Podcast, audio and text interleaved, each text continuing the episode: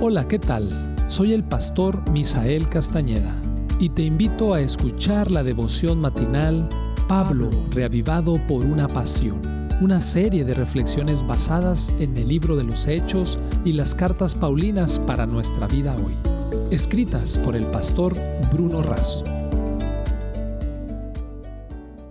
La palabra de Dios dice cada uno de como propuso en su corazón, no con tristeza ni por obligación, porque Dios ama al dador alegre. Este texto está en 2 de Corintios capítulo 9 versículo 7. El título Un dador alegre. ¿Es el monto o la disposición a dar lo que vale? ¿Qué quiere decir un dador alegre? Es dar con espontaneidad, con placer, de manera proporcional y voluntaria.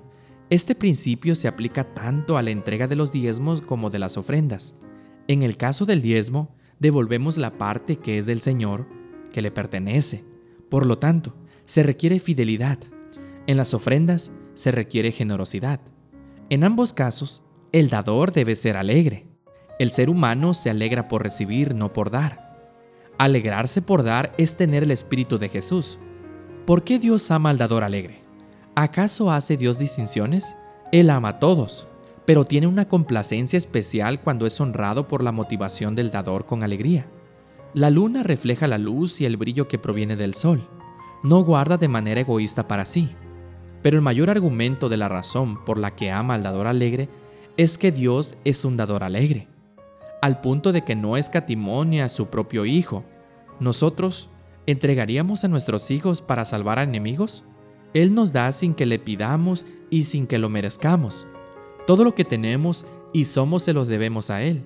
Solo porque Él es un dador alegre para nosotros es que nosotros podemos ser dadores alegres para Él. El pastor Spurgeon preguntó, ¿han puesto su confianza en Jesús? Si su corazón pertenece al Señor y han sido lavados en su sangre, recuerden siempre que Dios ama al dador alegre. Al respecto, Elena de White declara, el espíritu de egoísmo es el espíritu de Satanás. El principio ilustrado de la vida de los mundanos es el de conseguir, conseguir. Así esperan asegurarse felicidad y comodidad.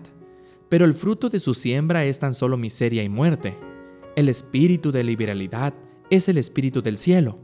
Este espíritu halla su más elevada manifestación en el sacrificio de Cristo en la cruz.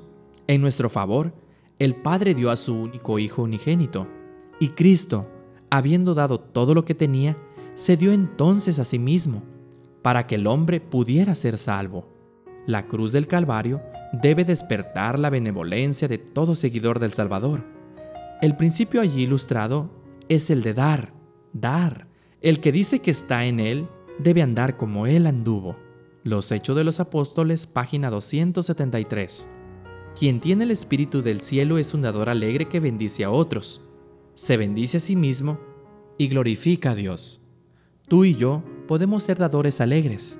Comparte con el necesitado bendice a los que te rodean y refleja el amor de Cristo cada día. Esta fue la reflexión matinal del día de hoy. Que Dios te bendiga.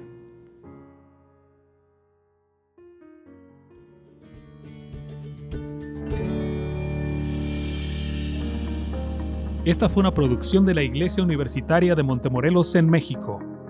Te saluda el pastor Francisco Soto. Hasta la próxima.